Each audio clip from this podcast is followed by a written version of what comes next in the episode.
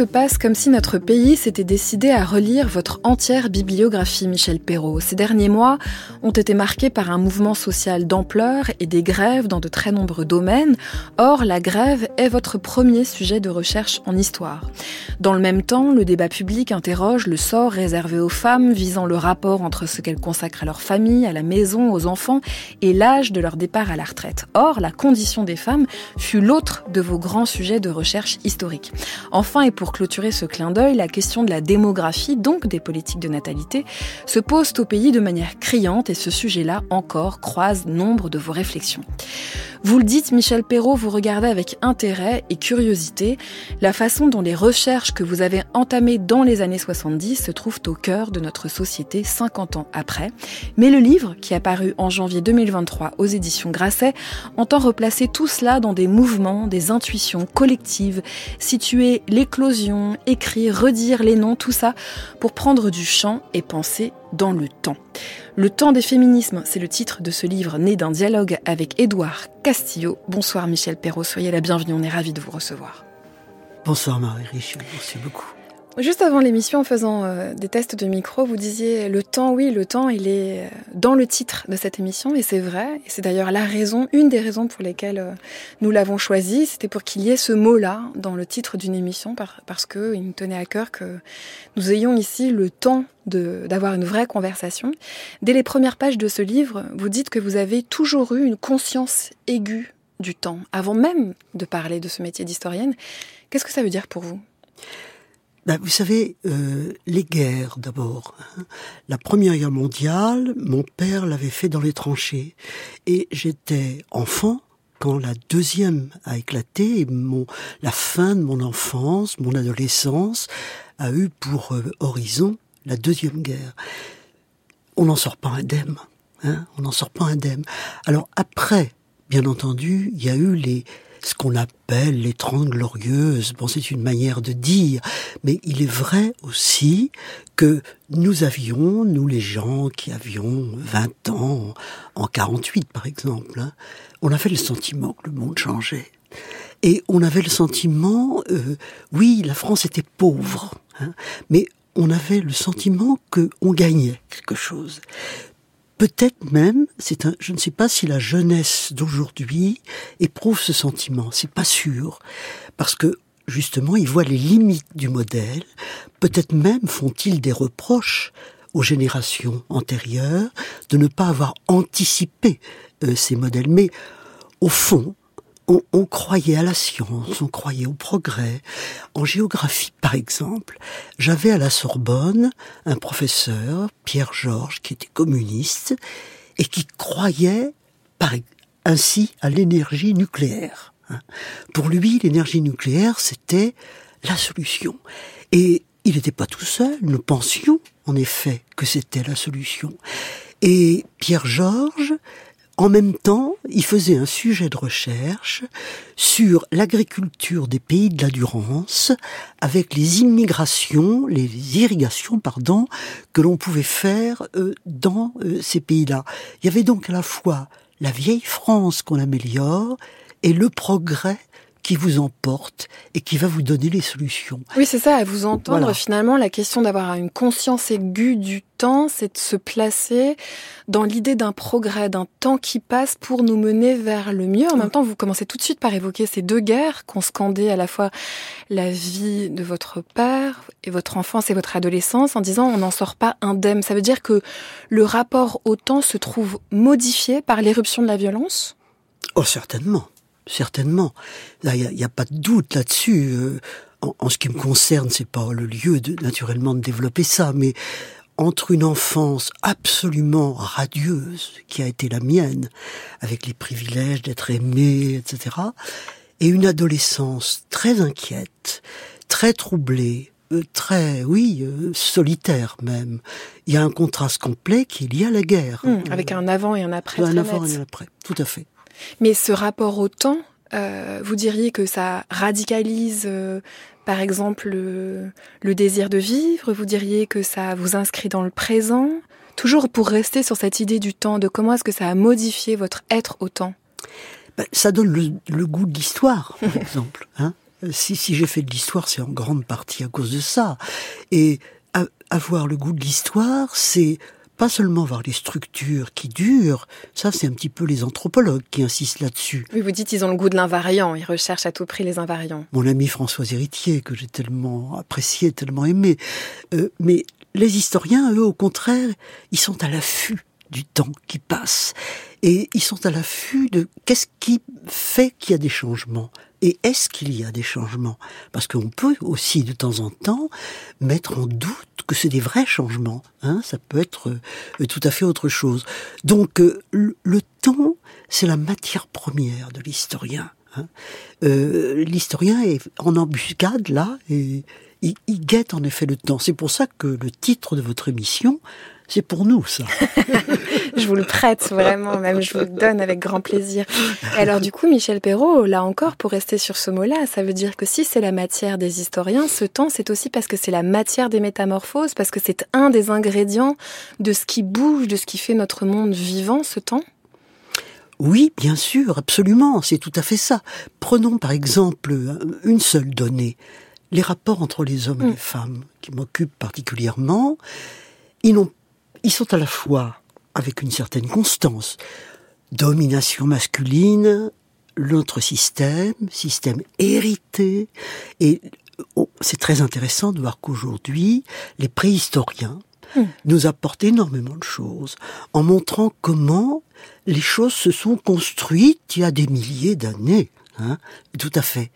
Et d'un autre côté, avec ces structures de longue durée, il y a aussi euh, des, changements évidents.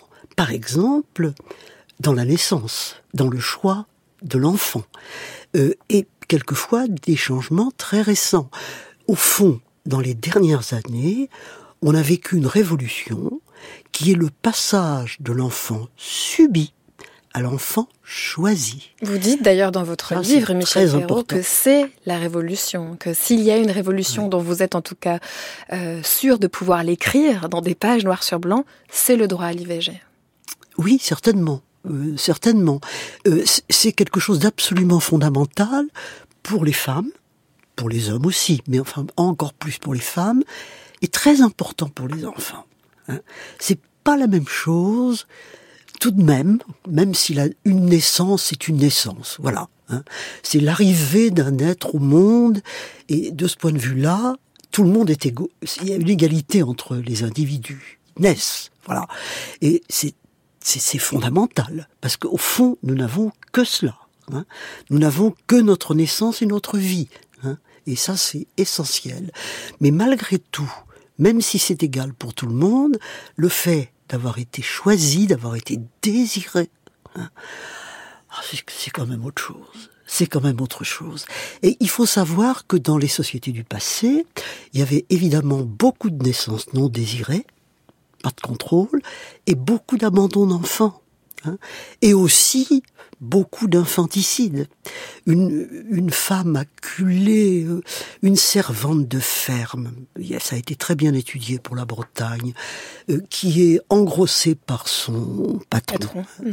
Elle a un enfant. Tout, tout le monde la désigne comme la coupable. Hein.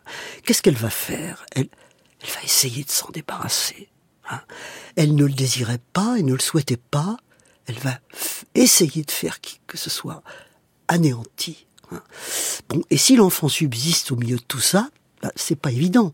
Alors très souvent, les enfants étaient portés dans des institutions religieuses, et puis après, plus ou moins casés. Et quand la, République est arrivée, euh, ça a été l'État, l'État, l'assistance publique, etc. Mais enfin, ces enfants élevés tant bien que mal par l'assistance publique n'étaient pas toujours aimés. Et quel citoyen cela faisait Et on voit bien dans, Bah oui. dans un court développement que vous faites là, Michel Perrault, que ce qu'on a longtemps appelé les affaires de bonne femme, bah tant pis pour toi, t'es tombée enceinte, concerne la totalité de notre société, de notre possibilité de fabriquer un pays, de fabriquer de l'histoire. Et c'est quelque chose que vous avez vécu, y compris dans votre façon d'être historienne, de réaliser à un moment donné, alors vous l'écrivez dans votre, dans votre livre euh, Le temps des féminismes, en vous posant cette question, et moi, Michel, qu'est-ce que je fais des femmes dans l'histoire que je pratique? Et vous répondez, sévère, rien du tout. Et vous vous mettez à faire quelque chose. Alors vous faites quoi? Vous diriez que vous faites quoi?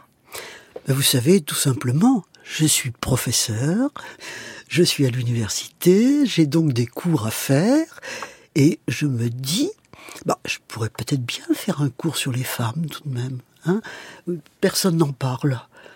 Quand même incroyable. Donc, euh, pas toute seule, mais avec deux collègues, Pauline Schmidt, Fabienne Bock, on a lancé un premier cours. Les femmes ont-elles une histoire? Point d'interrogation. Point d'interrogation. On n'en était pas si sûr. Hein. C'était l'époque du structuralisme lévi-straussien, c'est-à-dire la famille, les échanges entre la fameuse formule de Lévi-Strauss, échange des biens, échange des femmes. Hein Euh, la femme comme un bien, la femme échangée, euh, et avec toujours cette idée que c'était très important dans les sociétés, le, ma- le mariage ou l'union, peu importe. Mais voilà. Mais au fond, c'était tout.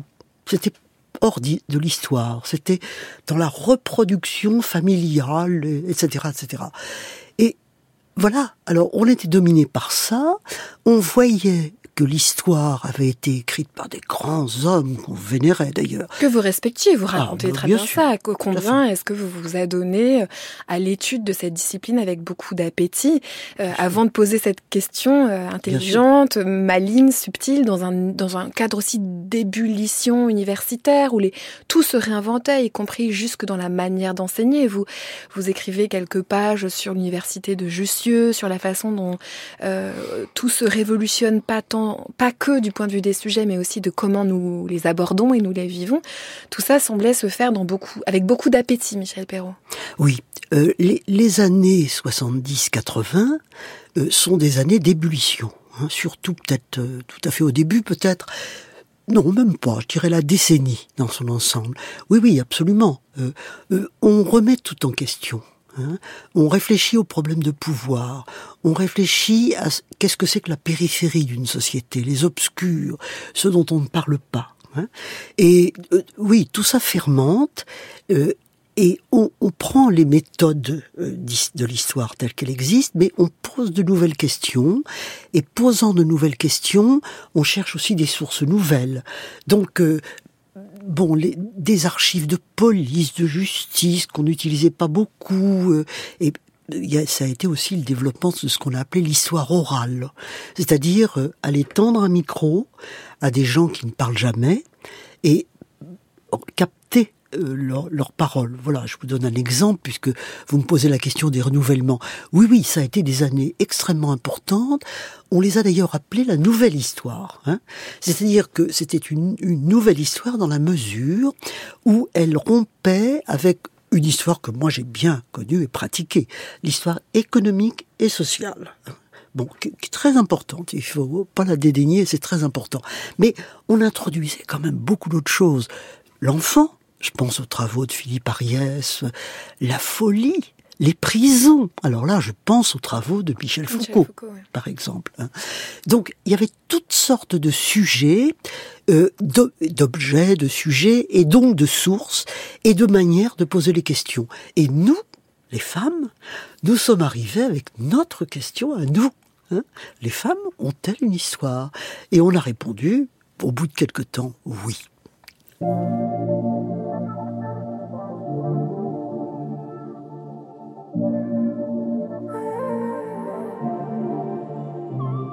C'était un, moment plein d'enthousiasme, plein d'espoir et plein d'idées qu'on va renouveler l'histoire. Et on l'a fait. C'est maintenant automatique qu'on doit comprendre les questions de les activités des femmes et les activités des hommes jusqu'aux questions de la sexualité, de, l'homosexualité, jusqu'aux questions de le symbolisme euh, masculin-féminin. Tout ça, ça, ça fait partie de l'histoire. Il est vrai que maintenant, il y a de, de nouvelles questions. Euh, si on raconte une histoire seulement des femmes à l'Ouest, ce n'est plus intéressant.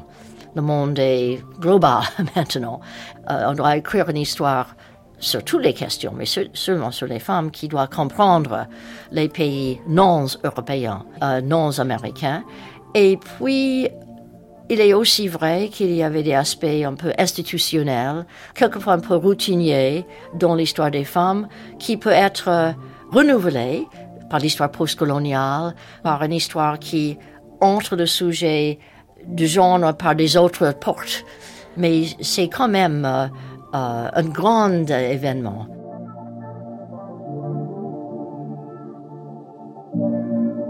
La voix de Nathalie Zemon Davis dans les entretiens à voix nue qu'elle donnait pour cette chaîne euh, en 2006, ancienne complice euh, Michel Perrault. Elle parle justement de, de, cette nouveauté. Vous évoquez dans votre livre euh, l'idée de rupture d'évidence, comment on passe d'un monde à l'autre et, le, et, la façon de poser nouvellement les questions. Tout à l'heure, vous disiez à Justieu, dans, dans, ce cours, dans ces fameux séminaires, j'imagine on pouvait dire ça comme ça, on, on, allait voir du côté de la périphérie à ce moment-là des sociétés et vous racontez comment, euh, traitant de l'histoire des femmes, et eh bien des étudiants, des étudiantes venaient vous voir en disant mais moi mon sujet c'est l'homosexualité et trouvaient euh, une sorte de gémellité des combats, en tout cas des moments de, de, de, penser les choses ensemble, qui elles aussi étaient, étaient nouvelles. Vous racontez tout ça, Michel Perron Oui, je le raconte. J'aurais même pu encore donner plus de détails peut-être pour leur rendre hommage justement. Euh, je pense aussi bien, par, puisque vous citez les, premiers travaux sur l'homosexualité euh, Marie-Jo Bonnet, hein, qui a fait avec moi une thèse sur les amours entre les femmes. C'était quelque chose que on admettait, enfin qu'on admettait si l'université. C'était peut-être pas sujet de recherche. Mais c'était pas, oui, c'était pas un sujet de recherche. Je pense à un autre de mes étudiants, Christian Bonello, euh, je le salue si jamais il entendait cette émission, et qui avait fait un, un travail sur médecine et homosexualité. Comment est-ce que les médecins du 19e traitaient l'homosexualité? Je pourrais donner euh, d'autres exemples. J'ai été très intéressé par euh, en, en avec beaucoup de plaisir, j'ai entendu la voix de Nathalie Zemon Davis, qui en effet est une des premières euh, historiennes américaines qui m'est accueillie aux États-Unis avec John Scott, mmh. hein, une autre grande. Et Nathalie a, a vraiment tracé un chemin euh, lumineux. Hein. Euh, tout ce qu'elle a dit, c'est très important impossible de revenir sur tout ce qu'elle a dit, mais ce qui est, elle a dit que l'histoire maintenant devait être globale. Oui. Hein vous parlez de ça, évidemment. Oui, vous, vous racontez comment est-ce qu'au moment de, de, votre grand livre sur l'histoire des femmes, vous allez présenter, vous faites une conférence, et puis un homme lève la main et dit, mais enfin, tout ce que vous racontez là, ça, ça concerne les femmes, oui, d'un monde occidental, mais est-ce que c'est pas la limite de votre propos et, et, vous vous mettez, vous et celles qui vous entourent, à réfléchir justement à bien situer vos, vos, vos propos, à situer votre travail, à situer votre savoir? Et c'est encore ce que refait euh, ce livre, Le temps des féminismes, de replacer toutes les intuitions dans le moment, le temps et le lieu où elles émergent. Oui, c'est très important. Euh, ce que vous avez évoqué, ça se passait à Genève. Et en sortant de cette réunion, nous avions présenté avec Pauline Schmitt euh, l'histoire des femmes. En sortant, on s'est dit toutes les deux, mais ce garçon, il a raison. Hein. Nous parlons de l'histoire des femmes en Occident comme si c'était le monde entier. Non, c'est pas vrai. Et de retour de cette réunion, nous avons demandé à Georges Duby, bien sûr, et à notre éditeur Laterza, qui était un éditeur italien, entre parenthèses, nous étions très fiers, nous les Françaises, de travailler pour un éditeur italien. Pourquoi? Parce que c'est européen. Mmh. Voilà. Et on se disait, ben voilà, nous on va de l'avant, on travaille pour un éditeur italien.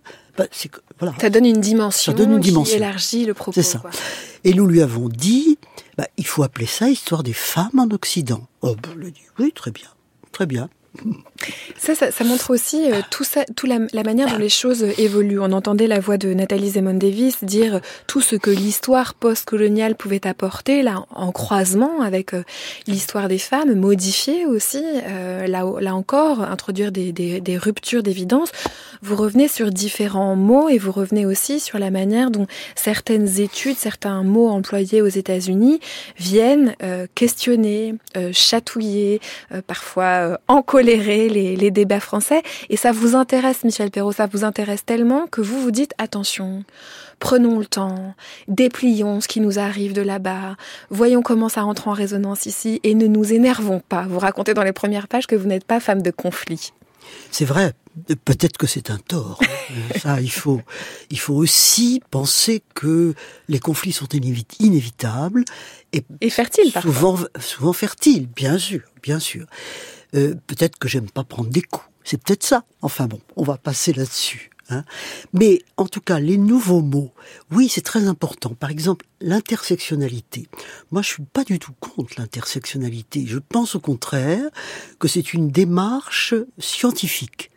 Croiser plusieurs variables entre elles, eh bien, c'est, je sais pas, pour les femmes, être bourgeoise, ouvrière, paysanne, être chinoise, française, américaine, c'est pas la même chose. Ni aujourd'hui en France avoir la peau noire ou la peau blanche, par exemple. Ça va de soi.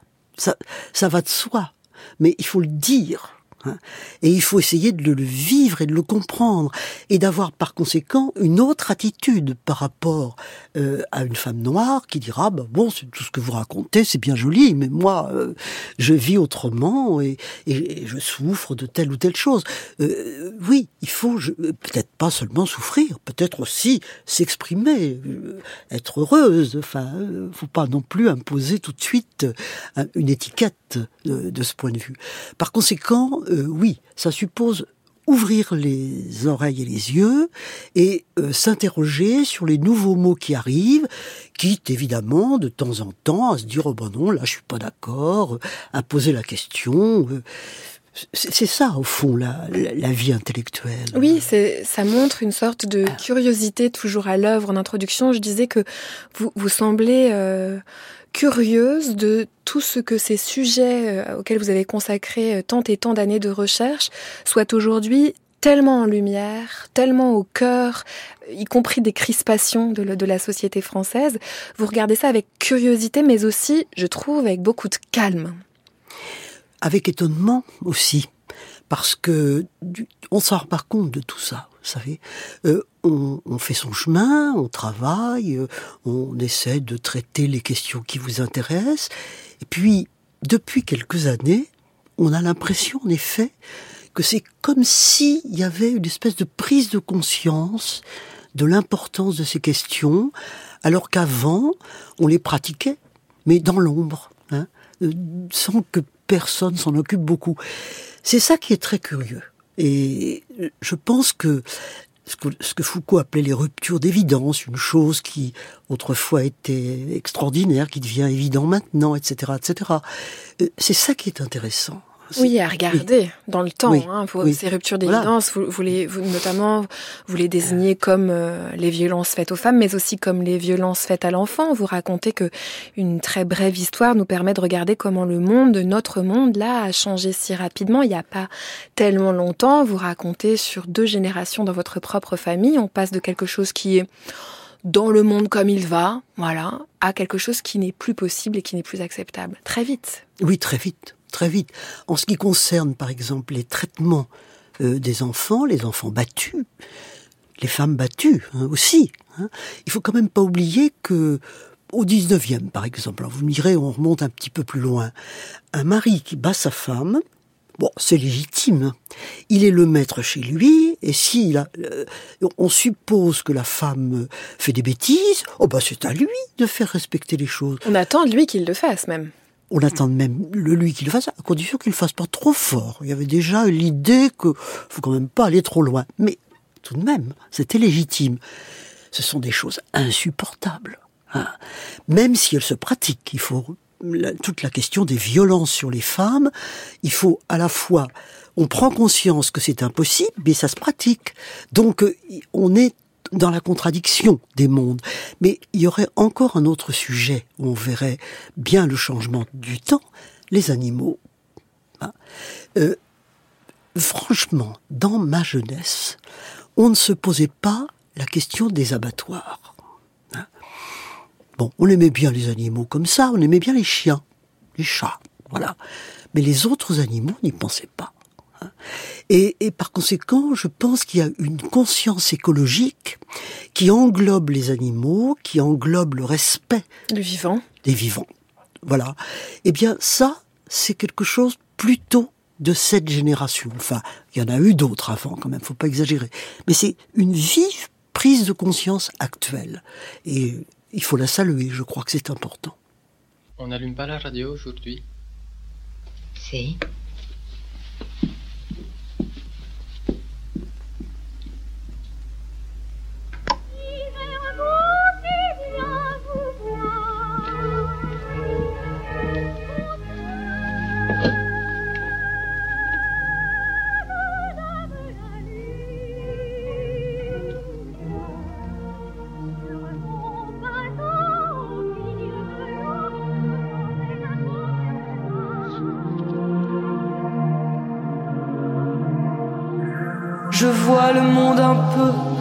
Voit l'incroyable. L'incroyable, c'est ça, c'est ce qu'on ne voit pas. Des fleurs dans des crayons, de Bussy sur le sable, à Saint-Aubin-sur-Mer, que je ne connais pas. Vous écoutez France Culture, par les temps qui courent, ce soir avec Michel Perrault. Les filles dans du fer, au fond de l'habitude, et des mineurs creusant dans leur ventre tout chaud, des soutiens-gorge aux chats, des patrons dans le sud, à Marne et pour les ouvriers de chez Renault.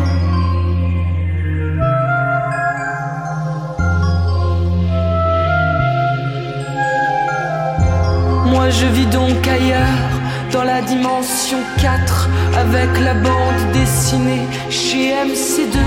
Je suis demain, je suis le chêne et je suis l'âtre. Viens chez moi, mon amour, viens chez moi, il y a du feu.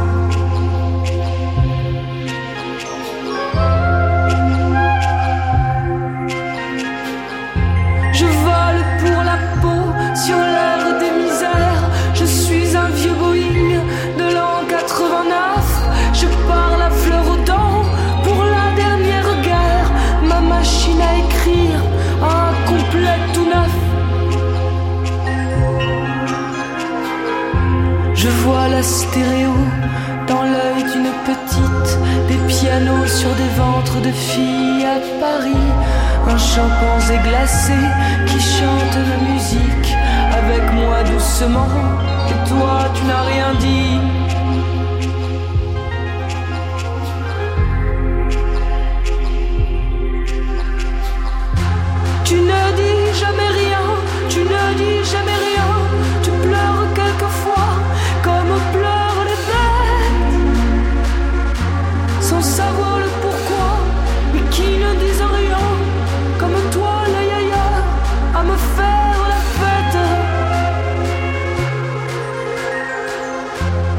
Ton ventre désert, je vois des multitudes, je suis demain, c'est toi mon demain de ma vie. Je vois des fiancés perdus qui se dénudent au velours de ta voix qui passe sur la nuit. Je vois des odeurs tièdes sur des pavés de songe. À Paris, quand je suis allongé dans son lit, à voir passer sur moi des filles et des éponges qui sanglotent du sucre de l'âge de folie. Moi je vis donc ailleurs, dans la dimension X, avec la bande dessinée chez un ami. Je suis jamais, je suis toujours, et je suis X de la femme, de l'amour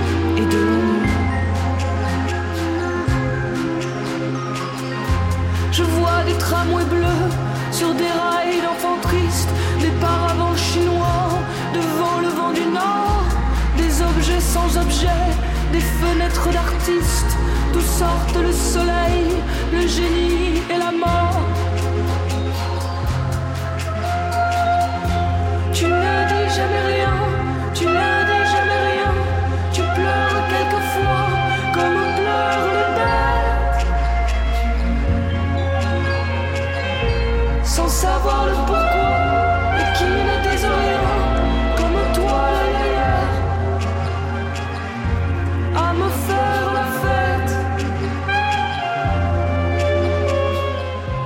Reprise par la jeune musicienne PR2B Michel Perrault. On s'est dit que c'était une bonne manière de continuer de parler du temps avec vous. Euh, et très belle chanson. Magnifique très, très chanson. Belle, magnifique. Ce refrain qui dit tu ne dis jamais rien, tu ne dis jamais rien. Alors évidemment, c'est dans le cadre d'une histoire d'amour, mais tout à l'heure vous avez dit que euh, le rapport entre les hommes et les femmes était au cœur de vos recherches historiques. Aussi parce que ce silence a été au cœur d'une révélation, la racontée collective pour vous, chercheuses, euh, et le rapport qu'ont les femmes avec le fait de ne pas dire ou d'être tenues de ne pas dire. Euh, vous commencez ce, cet essai né d'un dialogue avec Eduardo Castillo en disant que si vous aviez fait l'histoire, c'est peut-être, peut-être, pour ne pas trop parler de vous. Alors est-ce que vous reproduisez l'injonction à rester dans l'ombre en faisant cela d'une certaine manière? Oui, oui, c'est possible. Euh, oui, mais comment dire? Mon moi ne m'intéressait pas beaucoup. Il m'intéresse peut-être un peu plus maintenant. Parce qu'on me dit que c'est intéressant. Voilà. On n'est bon. pas obligé, par ailleurs. bon, mais ce qui m'intéresse, c'est la société, le monde, voilà. Hein. Euh, le cours de la vie, le cours du temps, justement. Les changements qui se sont produits, qui se produisent, et puis le grand point d'interrogation, qu'est-ce qui va se passer Hmm. mmh. hein. Et ça, c'est peut-être, au fond, la chose qui euh, fait que vieillir, bah, c'est un peu triste, parce qu'il y a un moment donné, bah, nécessairement, on partira dans une espèce de nuit obscure et on ne saura pas ce qui va se passer.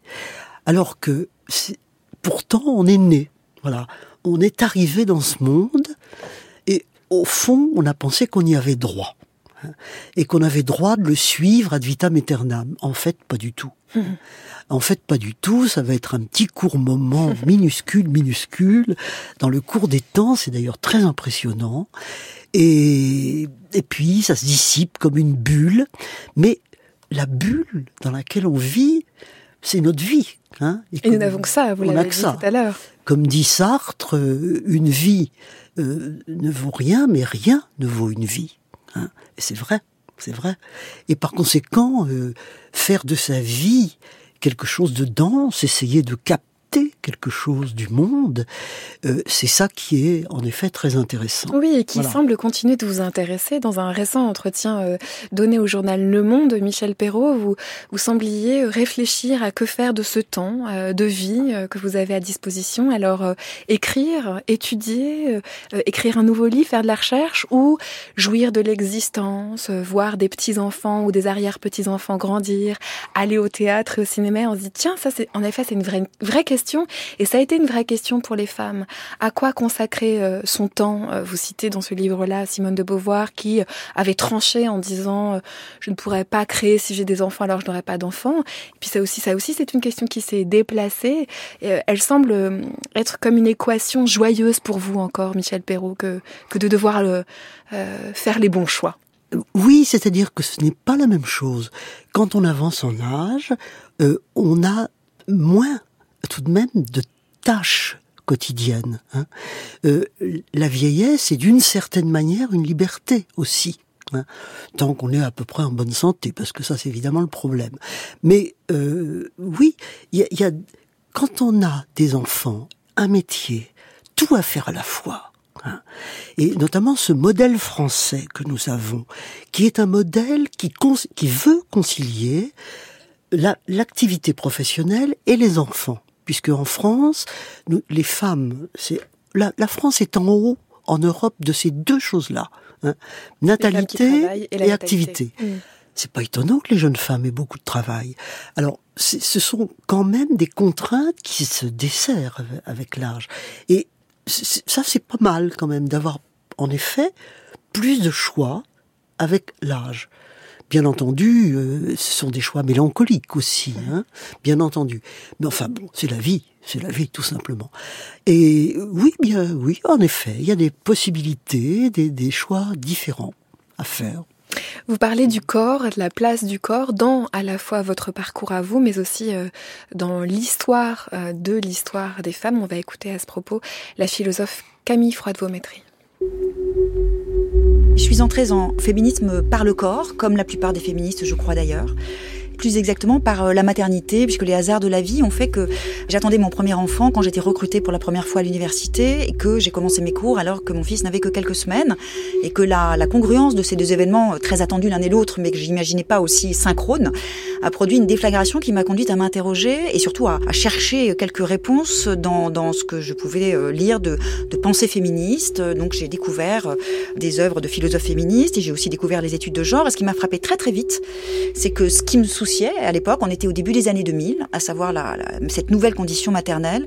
Euh, je ne trouvais presque rien à ce sujet, euh, ou alors sur un mode un peu euh, beauvoirien euh, dévoyé, euh, comme étant l'abomination des abominations ou l'aliénation des aliénations. Et puis je me suis rendu compte tout de suite que c'était au-delà de la maternité toutes les expériences incarnées, très quotidiennes de la vie des femmes, qui faisaient l'objet d'une forme d'oubli ou de, de, mise sur le côté, peut-être même de déconsidération. Et c'est ce constat qui m'a fait m'interroger et qui m'a fait à la fois entrer en féminisme et puis surtout au bout d'un moment euh, euh, avoir ce, ce, ce désir de, de, creuser et de réfléchir cette question euh, de la corporité euh, féminine.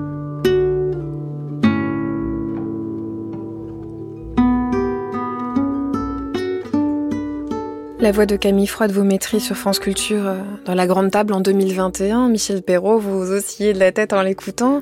Vous la citez dans votre livre Le temps des féminismes et, et vous vous étonnez encore qu'aujourd'hui, finalement, la place du corps euh, soit si petite, qu'on s'y intéresse encore si peu. Oui, euh, j'aime beaucoup l'œuvre de Camille Froide-Vaumétry. Vraiment, je la salue beaucoup. Euh, ceci étant, sur la maternité, je voudrais quand même dire que, par exemple, ma collègue Yvonne Kibélière euh, a beaucoup travaillé là-dessus, sur maternité, femmes, féminisme, etc. Euh, C'était même le centre de sa réflexion. Euh, Yvonne Kibélière approche des 100 ans, hein, et bon, je la salue, et elle a fait un très gros effort là-dessus. Mais c'est vrai que c'est compliqué la maternité parce que euh, choix ou obligation voilà. Euh, alors vous allez me dire qu'aujourd'hui on peut choisir, hein, on a tous les moyens. J'ai l'impression qu'elle l'évoquait aussi, pardon, je vous coupe Michel Perrault, mais qu'elle l'évoquait aussi du point de vue de ce que ça fait au corps, c'est-à-dire oui, par exemple l'histoire du corps qui porte un enfant, l'histoire oui. des fausses couches, l'histoire, alors évidemment des avortements, peut-être que ça, ça a été plus traité, mais comme si le ressenti du corps, comme si ce que le corps euh, traversait avait peu été mis en histoire côté femme. Oui, absolument, absolument. Au côté homme aussi. Hein. Oui. Le, pendant très longtemps, le corps euh, était un objet dont on ne parlait pas. Même avec la guerre et les blessures, un peu plus, non? Un peu plus, peut-être, oui, oui, mais alors par le biais de la mutilation, mmh, hein, par mmh. exemple. Mais euh, de ce point de vue-là, je pense aux, aux, très importants travaux d'Alain Corbin. Mmh. Hein, histoire du corps, histoire de la virilité, euh, avec Georges Vigarello et quelques autres, ils ont fait des travaux remarquables, absolument. Mais peut-être peut-être plus justement d'un point de vue masculin. Le, corps des femmes, euh, oui, ça, ça c'était un objet refoulé, j'allais dire presque refoulé par elles-mêmes, non pas par leur désir, mais par le fait qu'une femme, comme dit Rousseau, une femme en public est toujours déplacée. Hein. C'est-à-dire que une femme n'a pas à se montrer. Le silence, c'est pour les femmes. Voilà, c'est tout ce poids du silence que les femmes ont dû vaincre, et pour elles-mêmes, dans la famille, dans la société, et dans l'histoire, évidemment, particulièrement dans l'histoire, parce que le, L'histoire, c'est les règnes, les guerres. Enfin, autrefois, c'était comme ça. Ça a beaucoup changé tout de même. De ce point de vue-là, étonnons-nous, alors euh, à regret ou pas, que le surgissement du corps dans le champ, à la fois des études, dans le champ médiatique, dans le champ de la parole ces dernières années, se soit fait du côté du corps souffrant, du corps violenté, du corps agressé, euh, que, et que finalement, euh, peut-être que l'histoire qui reste à écrire est l'histoire d'un corps plus glorieux, plus désirant, plus désirable. Ça se, oui, ça se fait. Ça se hein. fait, bien sûr. Ça se fait, notamment les jeunes historiennes, les historiennes féministes ou pas, peu importe d'ailleurs, euh, mais enfin font l'histoire de ce corps, euh, de ce corps jouissant, absolument, euh, ou, ou souffrant aussi dans l'amour, par exemple.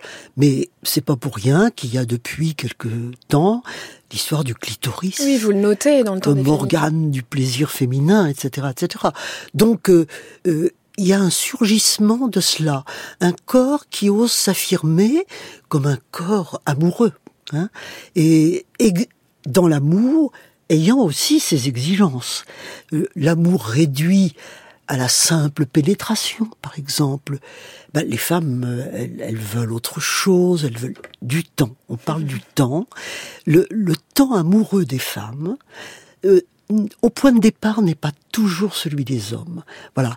Mais les hommes ont à gagner à apprendre cela. Et, et par conséquent, euh, dans ce corps amoureux des femmes, euh, qui entraîne un autre désir de la part des hommes, il y a un univers. c'est pas? C'est c'est formidable. Ça change tout. D'ailleurs, vous écrivez, hein, vous, faites, vous faites une place, plusieurs places, parce qu'on a beaucoup cité euh, vos collègues hommes, mais vous écrivez combien est-ce que ces ruptures d'évidence et ces grands changements que nous vivons eh bien, bousculent les places ou la place des hommes, et vous racontez combien il y aurait beaucoup de choses à gagner. Alors là, vous parlez euh, euh, bien sûr du point de vue du, du désir, du plaisir, de la sexualité, mais à tout point de vue, vous racontez comment un monde d'égalité euh, devrait ou doit se rendre euh, finalement désirable pour nous toutes et nous tous. Oui, oui, oui, absolument. Je le pense beaucoup. Je, pense que les, les hommes eux-mêmes, après, moi je suis pas là pour euh, leur donner des leçons, hein, mais ils ont à gagner à ça. hein.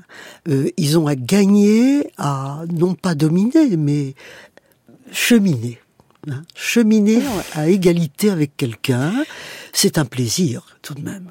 Ça, c'est un merveilleux mot de la fin. On n'a qu'à substituer le mot cheminer au mot dominer. Merci beaucoup, Michel Perrault. Le temps Merci. des féminismes, en dialogue avec Eduardo Castillo, apparu aux éditions Grasset.